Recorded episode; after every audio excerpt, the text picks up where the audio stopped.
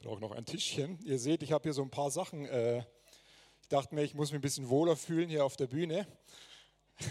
Meine Frau hat gesagt, nimm doch nicht die, äh, die, die Lampe mit. Wie ihr seht, das ist eigentlich eine Stehlampe, die hätte eigentlich noch so einen Bogen drumherum. Aber das passt gerade, weil der Bogen ist kaputt. Ähm, und das Bild, was ich euch dann nachher damit äh, zeigen möchte, ähm, aber das kommt erst am Ende. Wir sind in einer wunderbaren Serie und wir schließen die heute tatsächlich ab. Ähm, das heißt aber nicht, dass wir das Thema abschließen, sondern es ist so ein relevantes Thema. Es ging um Kingdom Culture, Ehre und Liebe. Um die Grundlage Wertschätzung, wenn wir eine Königreichskultur, eine Kultur der Ehre und der Wertschätzung und der Liebe leben wollen, dann müssen wir uns damit immer wieder auseinandersetzen, weil es kein Selbstläufer ist. Und wir haben über wunderbare Themen gesprochen. Das Silvan letzte Woche über das Thema Grenzen setzen. Ähm, die Ruth hat über den sicheren Ort gesprochen. Wir haben eine Einführung gehabt über, was ist überhaupt so eine Kultur der Erde? Worin stehen wir? Und heute haben wir ein Thema und ist spannend. Ihr habt vorhin schon Applaus gegeben. Ich hoffe, ihr gebt danach auch noch Applaus. Weil es könnte heute herausfordernd werden. Einfach das mal als kleine Ankündigung vorweg. Es gibt Momente in unserem Leben, wo du in eine Situation kommst und wo du merkst, ich kann nicht mehr wegschauen. Ich muss das Thema jetzt angehen. Wo du merkst, hey, eigentlich hätte ich schon ewig lang ansprechen müssen. Eigentlich wäre es schon so lang dran gewesen, mit der Person zu sprechen, sie anzusprechen, sie zu konfrontieren. Aber die Furcht und die Angst vor der Reaktion hat dich zurückgehalten. Gibt es jemanden im Raum, der das kennt? Ja, ich auch. Und vielleicht hast du dir gedacht, ja, ich, wie, wie, hätte wie soll ich es denn machen? Ich weiß doch gar nicht wie. Ich, ich, was ist denn, was passiert dann? Aber du merkst innerlich, dass da so ein Schmerz in dir hochkommt, weil du kannst nicht mehr, kannst es nicht mehr handeln. Es frisst dich förmlich innerlich auf.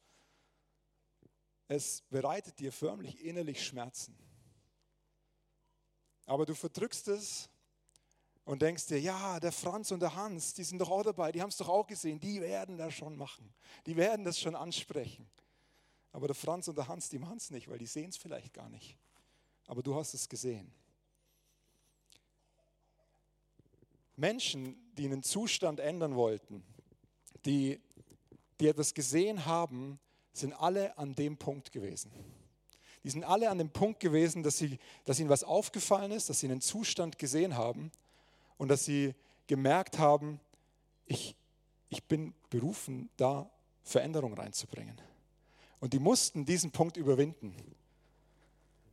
Und ich finde, deswegen habe ich hier heute so ein Glas Wasser dabei, das, das symbolisiert das so wunderbar. Wie schwer denkt ihr, ist so ein Glas Wasser? 400 Gramm, 500, 400. Ganz ehrlich, ist gar nicht so wichtig.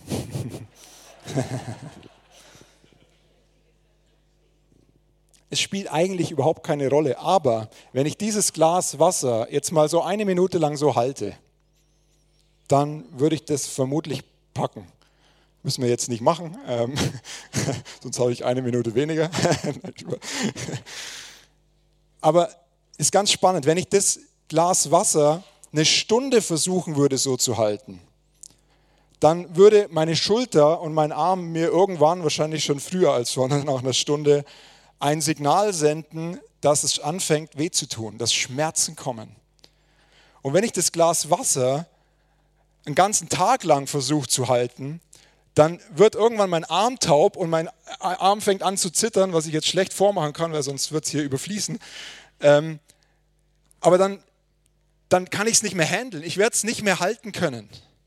Und das ist, finde ich, so ein cooles Bild, weil wenn du eine Situation siehst, dir fällt etwas auf oder du bist in einem Konflikt, in einer Stresssituation und du siehst etwas und du hast dieses Glas in dem Moment in der Hand und du machst etwas, das heißt, du gehst das Problem an, dann ist es gar nicht schmerzhaft. Es braucht die Entscheidung, irgendwann diesen Schritt zu machen. Aber wenn ich das in dem Moment angehe, wenn ich die Situation versuche anzusprechen, und wir werden nachher darüber sprechen, wie können wir das machen, dann ist es nicht schmerzhaft. Wenn ich aber mehrere Tage vergehen lasse, dann fängt es an zu schmerzen. Dann fängt es an, immer schmerzhafter zu werden. Du denkst darüber nach und du merkst, wow, das, das bewegt mich. Und wenn du Tag für Tag für Tag für Tag immer wieder an die Situation denkst, es wird dich zerfressen innerlich. Es wird dir so Schmerzen bereiten, dass du dir irgendwann wie gelähmt vorkommst und das Gefühl hast, ich, ich weiß, ich bin völlig machtlos. Wie soll ich es überhaupt handeln? Und meine Botschaft heute Morgen, und da könnten wir schon Amen sagen, ist, stell das Glas ab. Lass los. Sprich Vergebung aus. Du bist nicht dazu berufen, Tag für Tag Probleme zu wälzen. Das ist nicht unsere Berufung. Es ist immer so wichtig, dass wir uns, dass wir uns daran erinnern, wenn wir in Konfliktsituationen sind, dass wir den Konflikt angehen. Und das Thema von heute ist, da musst du durch. So haben wir es genannt. Auf Schweizerdeutsch, da musst du durch. Und wir haben heute Freunde aus, ich weiß jetzt nicht, ob das Aargauisch war oder Bahndeutsch oder sowas gewesen ist, aber da wäre es sicher, da musst du durch oder so. Ne? Nein, Spaß. Wir haben vorhin schon gescherzt, wir haben ja heute wunderbaren Besuch aus Wien. Ich weiß nicht, wie es auf Wienerisch tönen würde, aber vermutlich so, du musst jetzt durchgehen.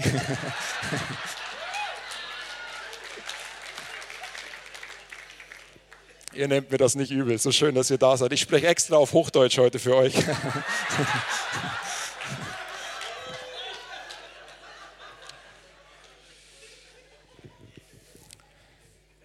yes, wir haben das Thema, da musst du durch, bewusst gewählt. Weil es kommt ein Moment in der ganzen, in so einem Prozess, wo du dich entscheiden musst, tatsächlich musst, jetzt gehe ich da durch. Und wenn du dich freust, jemanden zu konfrontieren, das einfach mal vorneweg, dann hast du sehr wahrscheinlich nicht die richtige Herzenshaltung. Weil immer dann, wenn ich in den Konfrontationsprozess eingestiegen bin, eine Person auf eine Sache angesprochen habe, die mir aufgefallen ist, dann hat mich das, das hat mich vieles gekostet. Das hat mir wehgetan innerlich. Das hat mich gestresst. Das hat mich, da sind Gefühle gekommen, die, die sind okay nicht die, die, Gefühle von der Person zu übernehmen, aber es ist, es ist normal, dass es dich was kostet. Es ist entspannend übrigens auch, dass das Thema Konfrontation schon immer ein Thema war. Wenn wir in die Bibel reinschauen, wie Jesus damit umgegangen ist, er hat da uns so ein cooles Beispiel gegeben. Wir werden dann nachher noch ein bisschen drauf eingehen. So, ich hoffe, ihr habt die nächsten eineinhalb Stunden Zeit. Wenn wir über Ehre und, und eine Kultur von der Ehre sprechen, dann können wir es nicht auseinander dividieren. Da haben wir Ehre und dann haben wir Konfrontation und es muss in einer Kultur der Ehre zusammenlaufen.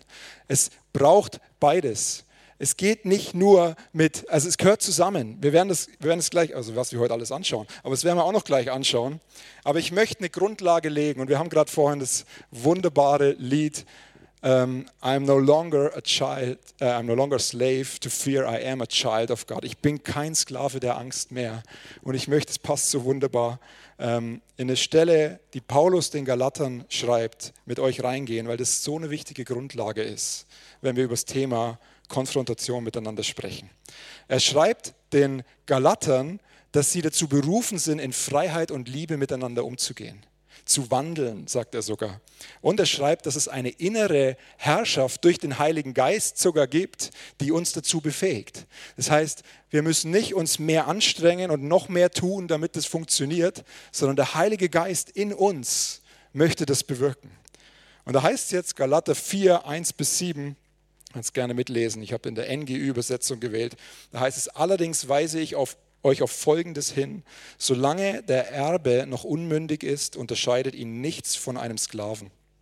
Obwohl er doch der künftige Herr des ganzen Besitzes ist, er ist vielmehr, vielmehr Vormündern unterstellt und sein Vermögen wird von Treuhändern verwaltet bis zu dem Zeitpunkt, den sein Vater festgelegt hat. Genauso war es auch bei uns. Als wir noch unmündig waren, waren wir den Vorstellungen unterworfen, die in dieser Welt herrschen und waren ihre Sklaven. Doch als die Zeit dafür gekommen war, sandte Gott seinen Sohn. Er wurde als Mensch von einer Frau geboren und war dem Gesetz unterstellt. Auf diese Weise wollte Gott die freikaufen, die dem Gesetz unterstanden. Wir sollten in alle Rechte von Söhnen und Töchtern ein Gottes eingesetzt werden. Uh, come on, ey. Weil ihr nun also seine Söhne und Töchter seid, hat Gott den Geist seines Sohnes in eure Herzen gesandt. Den Geist, der in uns betet, aber Vater ähm, ruft betet, ruft was da. Daran zeigt sich, dass du kein Sklave mehr bist, sondern ein Sohn. Wenn du aber ein Sohn bist, so bist du auch ein Erbe. Gott selbst hat dich dazu bestimmt. Hey, ich liebe diese Verse. Wir sind keine Sklaven mehr, wir sind Söhne und Töchter Gottes. Das bedeutet, wir brauchen keine Kontrollinstanzen mehr, keine äußerlichen Aufpasser, die uns sagen, wie es jetzt läuft, sondern wir haben den Heiligen Geist in uns. Und hey, wir sind was für ein Grund zur Freude. Also ich meine, da könnte ich einen Jubelsprung machen, wenn ich, wenn ich mir darüber nachdenke, ich darf ein Sohn Gottes sein. Du darfst ein Sohn, eine Tochter Gottes sein.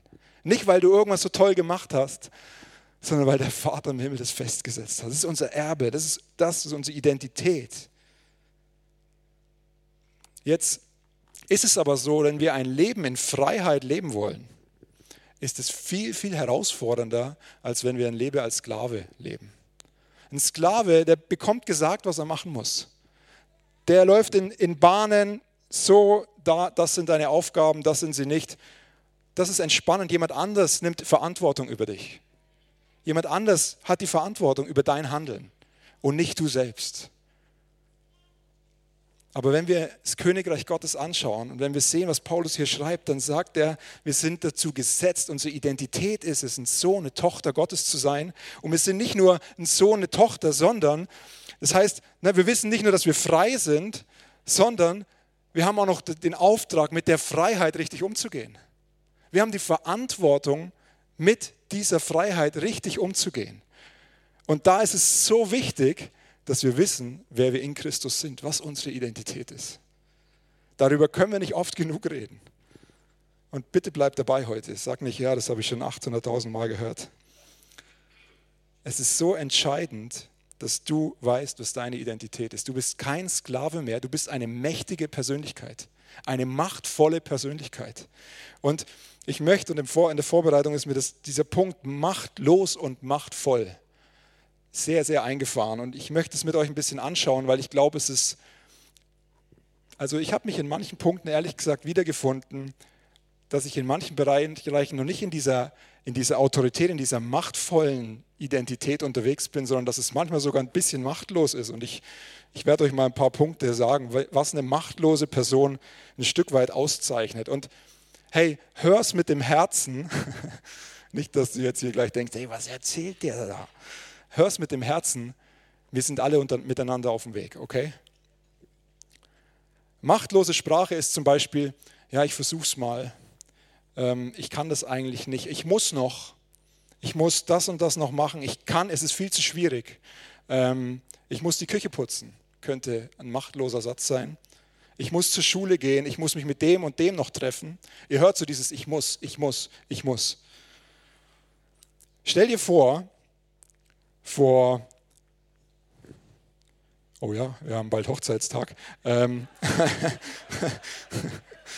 16 ähm, Jahren stand ich mit meiner Frau in der Kirche und unser, ja, mein Schwiegervater ist der Pastor von der Kirche gewesen, hat gefragt, hat so diese Zeremonie gemacht und hat gesagt, Florian, willst du die hier anwesende Damaris zu deiner Ehefrau nehmen? Willst du sie achten und ehren und lieben und so weiter?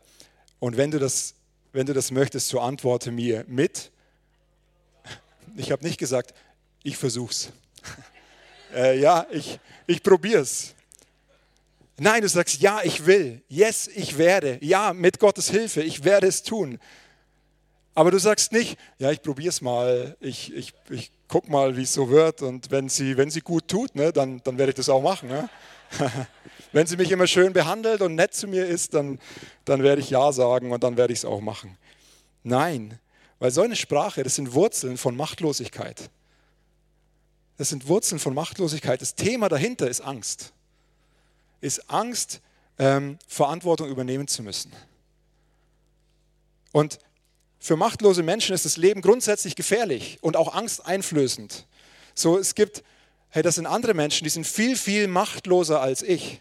Das ist das Paradigma, was eigentlich dahinter steht. Und du versuchst dir von ihrer Macht ein Stück weit abzunehmen, damit du auch machtvoller wirst. Machtlose Menschen haben, wollen versuch, versuchen die ganze Zeit ihre Angst zu lindern. Angst vor Tod, vor Schmerz, vor Verlust. Und machtlose Menschen brauchen andere Menschen, um glücklich zu sein. Es kommen noch ein paar. Also ich bin da mit drin, okay, ganz wichtig. Das Problem, was oft passiert in solchen Situationen, ist, dass wir anfangen zu manipulieren und Kontrolle auszuführen. Matti hat da vor ein paar Wochen wunderbar darüber gesprochen und ich konnte in der Vorbereitung nicht daran vorbeigehen, weil das so ein wichtiges Thema ist. Das passiert oft bei machtlosen Menschen gar nicht absichtlich, sondern die laufen in so einem, in wie so einem Ding drin, wo du anfängst, Kontrolle aufzubauen und zu manipulieren, weil du dich dann sicher fühlst. Unterbewusst denken machtlose Menschen, hey, Marco, du siehst so glücklich aus, gib mir was von deinem Glücklichsein. Ich brauche mehr von deinem Glücklichsein. Ich möchte das.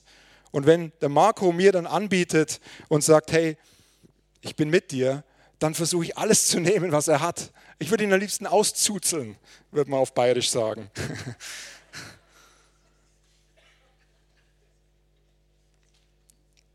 Machtlose Menschen sind in der Regel ganz oft in der Opfermentalität unterwegs. Ich muss, ich armes. Bin jetzt ein bisschen konfrontativ, okay? Aber ihr, ihr kennt mich ja, ne? ihr zu Hause vielleicht auch.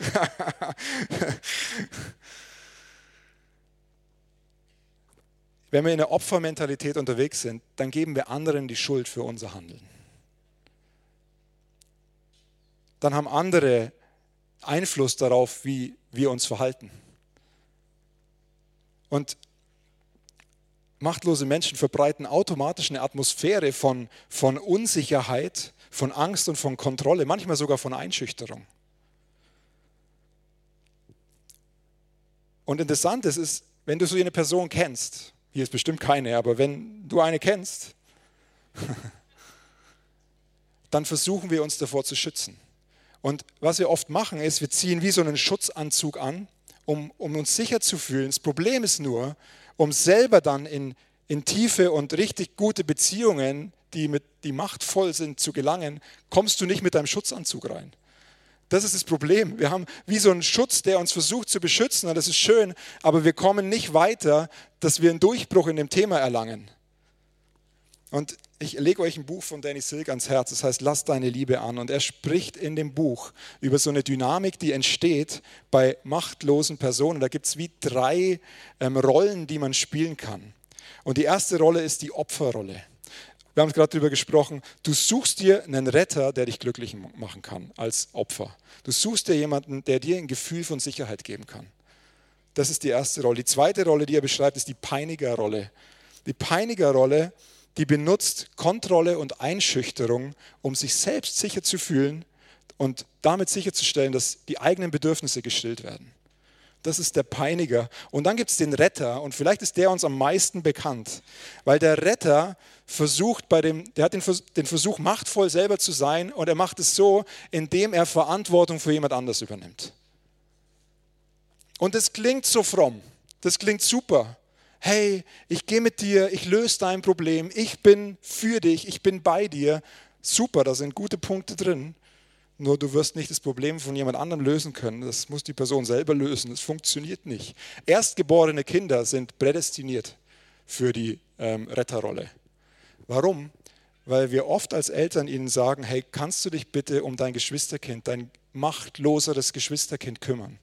Kannst du bitte, ähm, hey, du bist jetzt gerade da, kannst du bitte die Verantwortung übernehmen?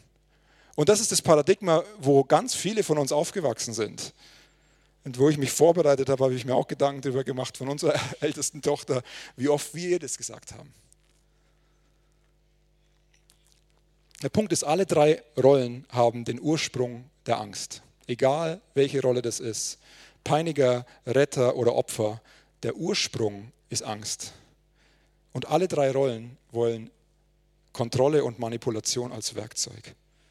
Man könnte sagen, in einer machtlosen Beziehung gibt es so einen Pakt, wo es heißt, ich schaue, dass es dir gut geht und du schaust, dass es mir gut geht. Das könnte man sagen, ist eine machtlose Beziehung. Wenn wir so unterwegs sind und die beste Art, wie ich sicherstellen kann, dass du schaust, dass es mir gut geht, ist so viel wie möglich Mist anzurichten. Bisschen hart ausgedrückt, aber auch das ist so ein Muster da drin. Je schlechter ich bin, desto mehr musst du daran arbeiten, dass es mir wieder besser geht. Spannend. Das sind machtlose Persönlichkeiten. Das ist, und, und weißt du, ja, es gibt vielleicht Menschen, die all diese Punkte, die ich gerade erwähnt habe, leben. Aber es gibt auch, und da habe ich mich selber gefunden, einzelne Bereiche, wo wir merken, hey, ich muss ein bisschen aufpassen, wie ich manche Dinge anspreche oder wie ich, wie ich selber tick in manchen Dingen. Und es ist so gut, sich selbst zu reflektieren und das auch mit anderen zu machen. Ich möchte mit euch darüber sprechen, was sind machtvolle Menschen. Und bei machtvoll in der deutschen Sprache, wenn wir das Wort machtvoll hören, das hat so einen negativen Touch, oder? Ja, ich, ich werde Macht übernehmen über jemand anderen. So hört sich's wieder an. Und machtvolle Menschen sind meistens autoritäre und dominante Menschen, die laut sind. Und das, der Punkt ist, eine dominierende oder autoritäre Person ist das Gegenteil also autoritär ist vielleicht das falsche Wort, kontrollieren könnte man eher sagen. Eine dominierende und kontrollierende Person ist genau das Gegenteil von einer machtvollen Person. Hat überhaupt nichts mit einer machtvollen Person zu tun. Weil sie wissen, machtvolle Personen wissen, sie können gar niemanden kontrollieren. Es gibt gar keine, ich, an einem guten Tag kann ich mich selber kontrollieren. Wenn es gut läuft, dann schaffe ich es, mich selbst zu kontrollieren. Aber niemals, ich weiß, ich kann niemand anderen kontrollieren und ich will es auch gar nicht. Das ist gar nicht meine Aufgabe. Machtvolle Menschen kreieren eine Atmosphäre vom Frieden und nicht nur die Atmosphäre, sondern sie kreieren diese Atmosphäre, weil sie selber in der Atmosphäre leben wollen. Sie sagen, hey, ich setze ganz bewusst den Standard und handle auch so und möchte, genauso auch behandelt werden. Machtvolle Personen weigern sich, ein Opfer zu sein. Wenn wir wieder in diese Spirale reingehen, Opfer, Peiniger und Retter, wenn eine Person zu dir kommt, machtvolle Personen reagieren in der Regel so und sagen, hey, es tut mir mega leid, dass es dir so geht. Was hast du schon probiert? Was hast du bisher gemacht auf deinem Weg? Sie stellen Fragen, sie fangen an, Fragen zu stellen und sie übernehmen nicht die Verantwortung, das Problem zu lösen, aber sie gehen den Weg mit. Sie konfrontieren Menschen mit ihrer Verantwortung ähm, und auch mit der Fähigkeit, Entscheidungen zu treffen in der Situation. Hey, du bist mächtig, du kannst gute Entscheidungen treffen. Und ganz wichtig, machtvolle Persönlichkeiten haben ein Ja zur Liebe zu dem Nächsten ein Ja zu dem Nächsten, ein Ja zu der Liebe. Sagen, hey, ich liebe dich, egal wie du dich verhältst. Dein Verhalten ist nicht davon abhängig von meiner Liebe zu dir. Und das ist mindblowing, weil wir ticken oft so, sagen, hey, der hat das und das gemacht und das ist doch eine Katastrophe. Und vielleicht ist es sogar eine Katastrophe, aber wir erwarten, dass da jetzt unbedingt Korrektur passieren muss und schalten unsere Liebe dabei aus. Eine machtvolle Person ist sich ihrer Identität bewusst. Sie sagt, hey, wir bleiben in Verbindung. Wir tun alles, dass wir in Verbindung bleiben in dem Konflikt. Hier gibt es keine Trennung. Wir tun alles, was möglich ist, zusammen zu bleiben, miteinander unterwegs zu sein. Und wenn ihr jetzt wieder zurückdenkt an Galater 4, worüber wir gesprochen haben, ich finde es so spannend, mir ist ein Wort äh, eingefahren in der Vorbereitung. Ähm, und zwar ist es der Vers, jetzt muss ich selber schnell schauen. Vers 6, wenn du den nochmal einblenden möchtest. Da heißt es, weil ihr nun also seine Söhne und Töchter seid, hat Gott den Geist seines Sohnes in eure Herzen gesandt, den Geist, der in uns betet und Abba Vater ruft. Wenn wir in so Situationen drin sind, ich habe das gelesen und wisst ihr, was ich gelesen habe? Aber Vater, also das Wort Aber, A-B-E-R. Und so oft sind wir in so einer Situation, du siehst, da ist jetzt was, du müsstest da reingehen und sagst, aber Vater, wie soll ich da reingehen? Aber Vater, wie, wie, wie, wie soll ich das umsetzen? Und da steht Abba, Vater. Sag Abba, Vater. Hey, Abba heißt der Vater. Der liebende Vater geht mit dir dadurch. Ich finde das so cool. Das hat mich begeistert so in der, in der Vorbereitung. Abba, Vater. Vielleicht merkst du dir das und wenn es nur das ist, wäre schon hammermäßig. Im Galater 5,13 sagt Paulus weiter: Geschwister, ihr seid zur Freiheit berufen. Doch gebraucht eure Freiheit nicht als Vorwand, um die Wünsche eurer selbstsüchtigen Natur zu befriedigen, sondern dient einander in Liebe. Das ist so wichtig in Konfrontationssituationen. Wir kommen gleich auf den Geist der Sanftmut. Vers 16 noch ist kurz darauf, Galater 5, 16. Was will ich damit sagen? Lasst den Geist Gottes euer Verhalten bestimmen, dann werdet ihr, ihn, äh, werdet ihr nicht mehr den Begierden eurer eigenen Natur nachgehen. Es ist so gut, was Paulus da schreibt. Es geht darum, dass der Heilige Geist unser Verhalten bestimmt, dass wir wandelt im Geist, ist eine andere Übersetzung, dass wir connected sind. Der Geist der Sanftmut ist in der Konfrontation matchentscheidend. Matchentscheidend. Wenn du nur einen Funken von Wut und Ärger in dir drin spürst, dann mach's nicht. Dann ist nicht der Moment gekommen, um zu konfrontieren. Weil es es geht nicht um deinen Ärger rauszulassen in der Situation. Galater 6,1. Brüder, wenn auch ein Mensch von einer Übertretung übereilt würde, Brüder und Schwestern, so helft ihr, die ihr geistlich seid, einem solchen im Geist der Sanftmut wieder zurecht. Und gebt dabei Acht auf dich selbst, dass nicht du auch noch versucht wirst. Hey, was für ein, ein wichtiger Vers. Der Geist der Sanftmut. Also ein Ziel von einer Konfrontation ist nicht, mit dem Hammer zu kommen und zu sagen, yes, und jetzt endlich räum mal dein Sch auf, dein Mist weg. Nicht, jetzt endlich kann ich dir mal meine Meinung sagen zu dem Thema. Das ist nicht das Thema. Wisst ihr, das größte Problem in Konfrontationen ist, wenn verletzte Menschen konfrontieren. Wenn Menschen die verletzt sind. Es gibt dieses Sprichwort, das heißt, verletzte Menschen verletzen Menschen. Verletzte Menschen verletzen Menschen. Wenn selbst verletzte Menschen anfangen zu konfrontieren, kommt in der Regel nicht immer noch mehr Schmerz und noch mehr Verletzung raus. Und auch das Wort Konfrontation hat bei, in unserer Gesellschaft, ich würde sagen bei uns in der Church nicht mehr so sehr, oder weiß ich nicht, müsst ihr sagen, ich empfinde es eher weniger, aber es hat so einen negativen Ruf jemanden zu konfrontieren, weil wir verbinden es immer mit Ärger, mit Schwierigkeiten, mit Streit, mit Verletzungen und ganz oft auch mit Kontrolle.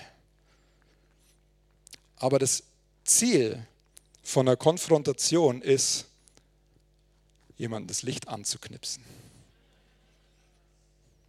Ich liebe diese Fernbedienungen. Wir haben, ja, wir haben bei uns zu Hause, wenn so Weihnachten ist und wir die Lichterketten aufhängen, dann haben wir da so eine Lichterkette vor unserer Fensterfront im Wohnzimmer immer hängen und ich connecte die dann auch mit so einer Fernbedienung und am Anfang habe ich den Kindern immer gesagt, hey, jetzt guck mal die Lichterkette an und dann so und, und dann ist wieder Spaß beiseite. Ähm, ich, ja, ich bin da auch so ein kleines Kind immer, mit solchen Sachen. Das Licht anknipsen und nicht, nicht falsch verstehen. Es geht nicht darum, dass du sagst, hey, jetzt mach mal dein Licht an, sondern es geht darum, dir fällt etwas auf und in der Regel sollte das Herz dahinter sein, hey, ich sehe was und die andere Person sieht es im Moment nicht. Sie läuft nicht in dem, was eigentlich ihr Potenzial, ihre Berufung ist. Und das Ziel da ist, die Person wieder daran zu erinnern, hey, weißt du, für was du geschaffen bist? Hey, siehst du die Situation da? Spürst du, dass das nicht im Willen von Gott ist? Und da mit Fragen reinzugehen. Ganz wichtig, erster Punkt, kannst du es einblenden, jemandem das Licht anknipsen. Ach, der Bildschirm ist gar nicht an, ist ja schon lange dran. Gut. Der zweite Punkt ist, Personen wieder einzuladen, in die Beziehung zurückzukommen. Oft ist der Punkt, dass man wie eine Trennung spürt, dass man wahrnimmt, hey, da ist so viel passiert und da ist eine Trennung passiert und es ist so wichtig, das Ziel von einer Konfrontation in der Kultur der Ehre und der Wertschätzung ist, die Verbindung zu bewahren. Nicht auseinanderdriften zu lassen, sondern die Verbindung, die Beziehung zu bewahren. Der dritte Punkt ist Konsequenzen ins Spiel bringen mit dem Ziel zu lernen und zu ermutigen. Und das ist ein heißes Eisen. Wenn wir über Konsequenzen nachdenken, dann können wir ganz schnell wieder in Kontrolle und Manipulation rüberkippen. Das ist ganz, ganz einfach. Und ich möchte euch, das ist mir wichtig, es gibt einen Unterschied zwischen Konsequenzen und Strafen. Wenn wir wissen, dass wir unbestrafbar sind. Matti hat auch darüber schon gesprochen und wir haben ein wunderbares Buch draußen, das heißt Unbestrafbar, das rote, auch äh, mega empfehlenswert. Du bist unbestrafbar, das ist die, die Grundlage, wenn wir über Konsequenzen sprechen. Die Bibel spricht ganz häufig über den Zusammenhang zwischen Liebe und Disziplin. Liebe und Disziplin. Da gibt es einen großen Zusammenhang. Das Problem ist, dass unsere Disziplin sich ganz häufig wie Strafe anfühlt. Dass wir ganz schnell an dem Punkt sind, ähm, dass wenn es um Disziplin geht, dann streng dich mehr an und dann kommen wir ganz schnell so in dieses Thema, wir verbergen. Wir, wir räumen das auf die Seite, wir versuchen irgendwie ähm, Angst zu verbergen und re uns recht zu fertigen. Und das rechtfertigt dann wiederum andere zu kontrollieren. Ich hoffe, ihr kommt mit. Und wenn dann jemand diszipliniert wird in dem Paradigma, dann hat die Person überhaupt keine Entscheidungsmöglichkeit. Und das ist der ganz entscheidende Punkt. Wir reden über Bevollmächtigung. Wir reden darüber, dass du die Chance hast, Verantwortung dafür zu übernehmen. Und da geht es nicht so, du musst jetzt das, das und das machen und dann ist wieder gut. Sondern wir wollen einer Person die Wahlmöglichkeit geben. Hey, da gibt es Möglichkeiten. Was möchtest du tun? Ähm, wir haben so den Satz, den wir öfters mal sagen, ist, Niemand anderes als du kann das Schlamassel besser bewältigen als du. Kein anderer ist besser dafür geeignet. Aber der Punkt ist, du musst wollen. Du musst an den Ort kommen, dass du sagst, ich bin bereit, ähm, mein Mist, den ich gebaut habe, wieder aufzuräumen. Das Ziel von jeder Konfrontation muss Bevollmächtigung sein. Ich möchte euch das einmal noch veranschaulichen. Ich habe hier einen 50-Frankenschein. Gibt es jemanden, der diesen 50-Frankenschein haben möchte? gut, sehr gut. Ist kein Witz. Äh, ähm, wenn ich den 50-Frankenschein jetzt zerknitter, gibt es jemanden, der den noch haben möchte? Okay. Wenn ich den auf den, Bo auf den Boden schmeiß, oh, kannst du mir ganz wieder hochgeben. Danke. Ja, lass sie gerade liegen. Und jetzt da drauf rumtrampel. Will ihn, wer möchte ihn noch haben? Okay. Wenn ich jetzt einen Flieger draus basteln würde, was ich jetzt gerade nicht mache, weil ich habe nur eine Hand, wer möchte ihn dann haben? Ist schon spannend, dass wir wissen, der Wert von dem 50-Frankenschein verändert sich nie, egal wie wir ihn behandeln. Und ganz häufig vergessen wir das bei Menschen. Die Person, die du konfrontierst, ist genauso wertvoll wie jede andere, egal was für ein Mist passiert ist der Wert über der Person ist deutlich mehr als 50 Franken, aber der ist gesetzt. Das ist eine geliebte Person, das ist ein Sohn, eine Tochter. Und vielleicht ist die Person, wenn sie vom, von Jesus weggekommen ist, gerade außerhalb der Familie, aber das Herz vom himmlischen Vater ist, komm wieder zurück. Und das ist unser Punkt, wenn wir an Konfrontation denken. Das Herz von uns muss sein, hey, wir wollen dich wieder zurückgewinnen. Wir wollen alles dafür tun. Du bist so wertvoll, du bist so wichtig und wir brauchen dich wieder zurück. Aber kein anderer als, außer dir kann es besser ähm, das Problem lösen als du. Kein anderer. Es geht um Bevollmächtigung. Und das vierte ist, inneren Druck aufbauen. Auch das kann sehr, sehr, sehr schnell schräg verstanden werden. Kein äußeren. Nicht anschreien oder ähm, schmeicheln oder verhöre, ne, setz dich mal da auf die Bank und jetzt reden wir mal, ne, sondern Jesus hat das sensationell demonstriert, inneren Druck aufzubauen. Hey, da gibt es den blinden Bartimäus, der da am Straßenrand sitzt und Jesus kommt zu ihm und fragt ihn, was möchtest du, dass ich dir tue? Ja, Jesus, du weißt genau, dass der blind ist.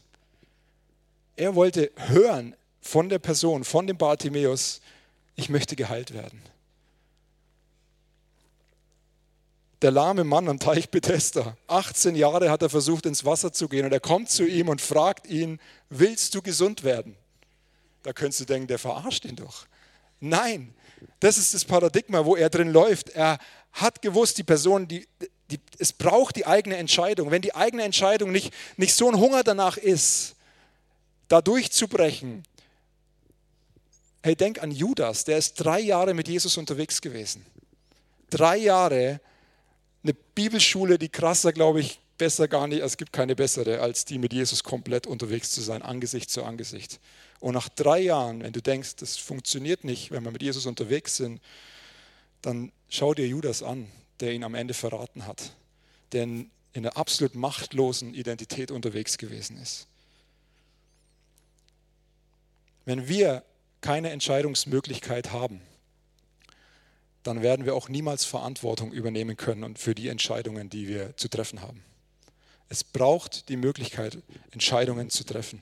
Konfrontation in der Kultur der Erde hat immer das Ziel, Verbindung zu halten. Ich möchte mit euch in eine Anwendung reingehen. Ich habe im Vorfeld gespürt, so, dass es vielleicht, vermutlich, eventuell, möglicherweise sein könnte, dass der ein oder andere spürt, hey, krass, in den Situationen bin ich ziemlich machtlos unterwegs gewesen. Hey, das ist überhaupt kein Problem. Das mal vorneweg. Wie gesagt, ich habe da auch einiges ähm, im Vorfeld gemerkt und konnte es direkt angehen. Das ist ja so schön, man predigt immer am ersten Mal zu sich selbst. Aber ich möchte dich einladen, wenn du heute hier bist und spürst, ich möchte eine machtvolle Person sein. Ich möchte in meiner Identität als geliebter Sohn, geliebte Tochter unterwegs sein. Wenn du da neu reinsteigen willst, dann lade ich dich ein, gerade jetzt aufzustehen. Du darfst mutig sein und einfach aufstehen.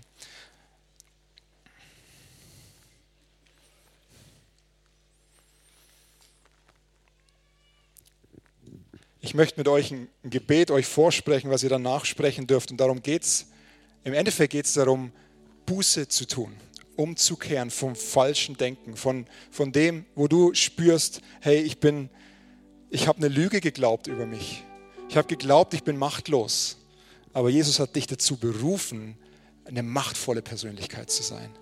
Keine, die Macht ausübt über andere, sondern eine, die weiß, wer sie ist und die andere Menschen in eine Begegnung mit Jesus hineinführen kann. Und ich lade dich ein, wenn dich das betrifft, mit mir zu beten. Und du darfst einfach nachsprechen. Ich widerrufe die Lüge, dass ich eine machtlose Person bin. Und wenn du jetzt einen Punkt vor dir hast, wo du genau weißt, das ist die Situation oder in der Situation oder in dem, der Atmosphäre habe ich mich so bewegt, dann benenn das gerade konkret. Wir machen das noch einmal. Ich widerrufe die Lüge, dass ich eine machtlose Person bin.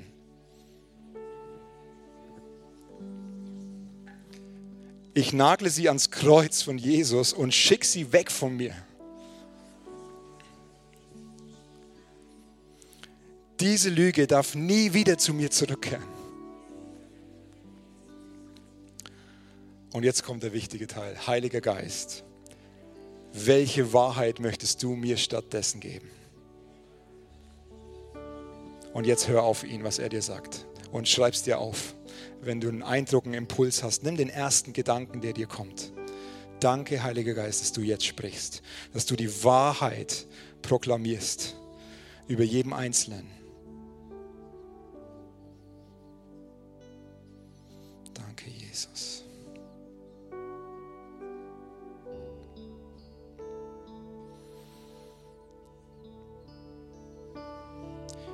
Hey, immer dann, wenn du wieder merkst, da kommt so eine Lüge in dir hoch, dann kannst du genau das machen.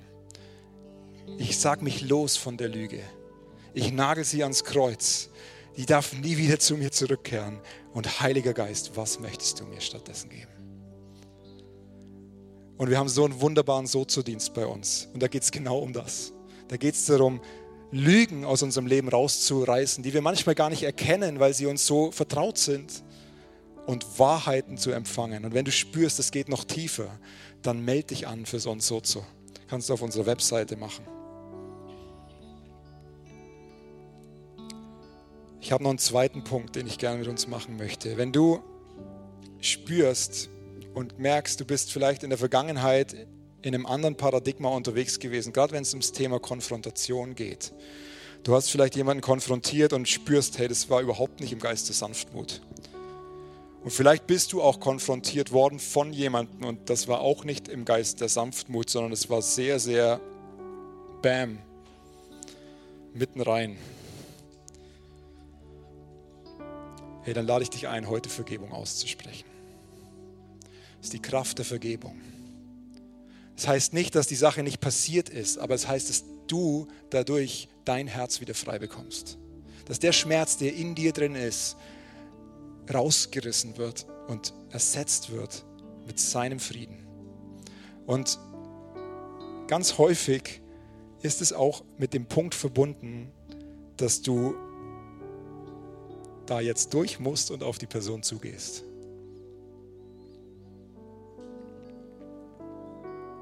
Und ich lade dich ein, erst Vergebung aussprechen und mit einem freien Herzen auf die Person zuzugehen. Wenn dich das betrifft, dann lass uns gerade das auch noch gemeinsam beten. Und du kannst einfach den Namen von der Person oder den Personen einsetzen, die dir jetzt gerade vor Augen sind. Ich vergebe der Person für die Verletzung, die sie mir zugefügt hat.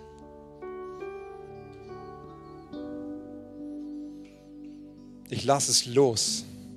Es soll nicht mehr mich beeinflussen bei meinem Tun.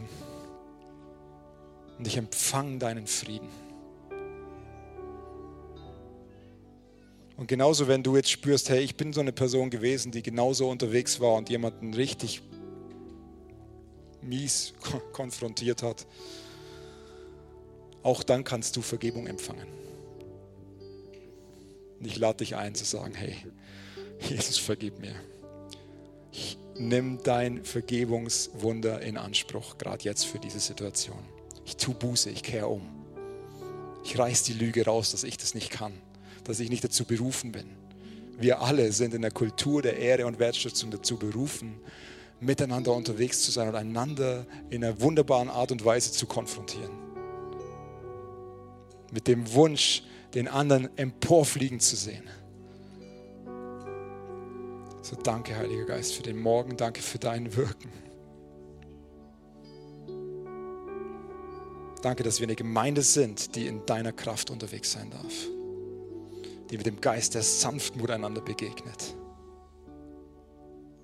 wo Wertschätzung und Ehre in jedem Bereich so ein wichtiger Punkt ist, wo die Liebe, die du uns ausgesendet hast in unsere Herzen, wo die Liebe regiert. Danke für mehr von deiner Gegenwart.